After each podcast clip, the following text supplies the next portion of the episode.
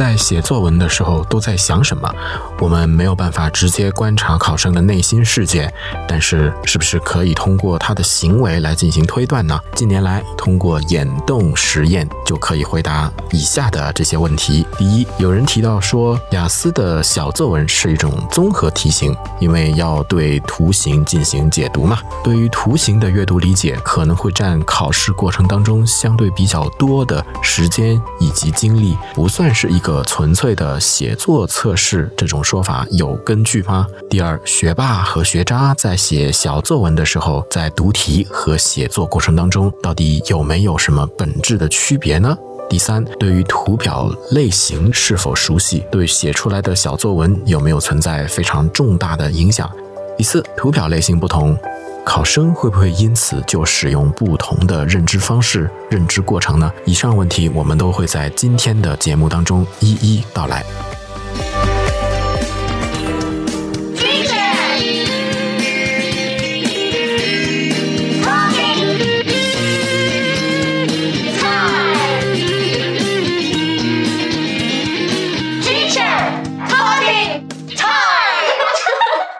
今天我们分享的这项研究，实际上是在咱们中国的浙江大学所进行的一项研究。研究者在好几百名报名参加实验的同学当中，挑选了三十多名作为被试。这些同学都有什么特征？他们都会在六到九个月之内参加雅思考试，已经进入了备考阶段，对雅思的写作题型有一定的熟悉度。然后，研究者们对于性别、专业方向比较平均的进行挑选，而且还对学历程度进行了控制，更加有广泛的代表性。看完了实验的对象，我们来看看实验实际上是在做什么事情的。总的来说，这项研究可以分为三大阶段。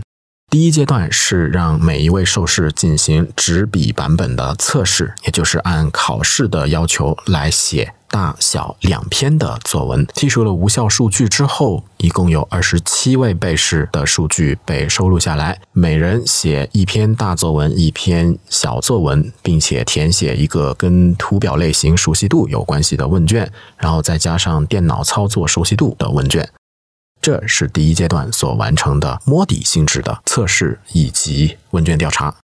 随后进入第二阶段，随机将被试进行分组的机考，每个人写四种图表当中的三种，这是随机安排的。写作的顺序也是进行了随机的安排。具体来说，四种图表分别都是什么东西呢？第一种是一个关于信用卡话题的线图加柱状图。第二篇是一个关于中国二氧化碳排放以及发电情况的描述，柱状图加饼图的双图方式呈现。第三是一个关于全球的化石能源碳排放的单线图，这是唯一的一个单图。然后第四个。是关于亚洲的雅思、托福成绩对比的双表格。每位受试在写作过程当中所看到的是电脑屏幕左侧显示题目的 instruction 以及具体的图表内容，右侧显示的是作文的输入界面。在考生进行写作过程当中，使用眼动记录仪将全过程记录下来，将考生在什么时间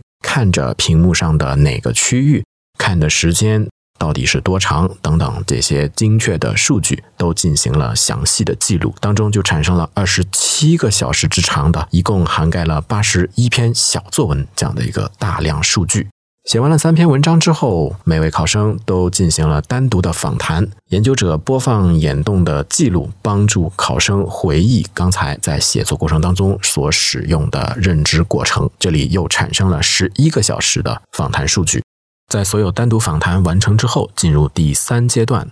分为六组进行小组讨论，让参加实验的同学们来回忆一下这些不同的图形写作过程当中有哪些特征。这里又产生了六个小时之长的访谈数据。基于以上的这些实验设定以及大量的数据收集，研究者就能回答刚刚我们所提到的几个问题。那我们来看看他们的发现到底是怎么样的。第一个研究问题有关考生在写小作文的时候，认知过程有什么整体的特征？大家不妨猜猜看，考生在二十分钟的小作文写作过程当中，有多少的时间是用于读题？一个是文字的描述，另外一个是图表内容。然后多少时间是花在实际的写作过程当中？从研究的发现，大约百分之十的时间是用于题目的文字部分，百分之二十的时间是在图表内容上，然后百分之七十其实是用于写作的。那从这个整体的数量比较，我们可以放心的去说，小作文看起来像是一个比较综合性的任务，但主要其实还是一个写作任务。然后我们来看看读题的情况，实际上在看图的时间。整体是比起看文字部分要更长的，但是每次都会比较迅速。也就是大家其实每次在看、在注视图表区域的时候，并没有看非常长的一个时间。反过来，在读题目文字部分，虽然比较短，但是每次注视的时间相对更长。是不是从一个侧面说明文字的内容在理解上难度其实比起图形要更高？如果我们自己的小作文不能在二十分钟里面写完，是不是需要检查一下我们对题目的文字部分理解所耗费的时间过长，或者说我们自己是在看图的部分用了比较多的时间，对图形的信息提取感觉会比较的吃力，是我们需要加强的方面。接下来有同学可能会问，那么图形的种类会不会影响我们在注释的时候频率以及这个时间长度呢？实际上，根据研究的发现，单次的注释长度在不同的图表类型当中没有很大的区别。也就是说，每次我们盯着图表看的时间长度都差不多，但是不同的图形会产生的差异是在我们注释的次数上。大家都说表格题是相对理解上比较困难，可能就在于这个地方。表格题的注释次数会比较多一些，可能信息点的数量会比较多，信息点之间的关系并不像一些图形式的呈现方式来的那么直观或者突出。那考生在观察数据的时候，可能即便看得懂，也相对。比较难记住。不过，如果我们仔细看一看单次注释的时间并没有特别长，其实说明看懂数据关系的难度本身可能不大的。因此，我们建议的应对策略是，考生可以在卷面上进行相应的标记，将表格当中的最大值啊、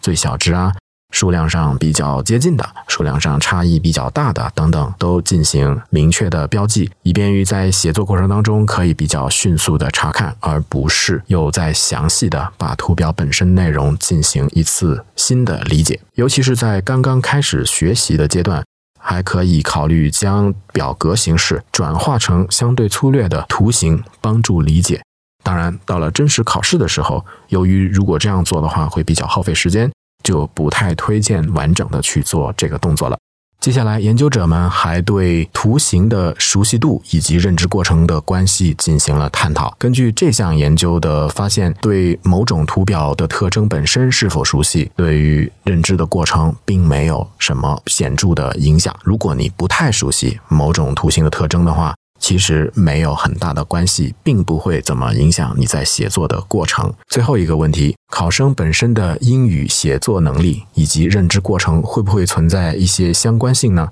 根据这项研究，从眼动的角度来说，两边好像并没有特别直接的关联。更加深入的去分析的话，如果我们把考生们分成学霸以及学渣来进行探讨的话，可以看得出在。注释方面没有特别明显的一个差异，在这个阶段，我们还不能说由于本身写作能力的强弱会导致比较明显的认知方式、认知过程上的差异。换句话说，无论是学霸还是学渣，在处理小作文的时候，可能。整体的流程是大同小异的，只不过是在具体的步骤里面，可能大脑的反应速度、对句型、对词汇、对图形本身特征的辨认等等关键的环节，反应速度更快，正确率更高。好，今天关于雅思小作文写作过程的眼动实验研究报告就给大家分享到这里。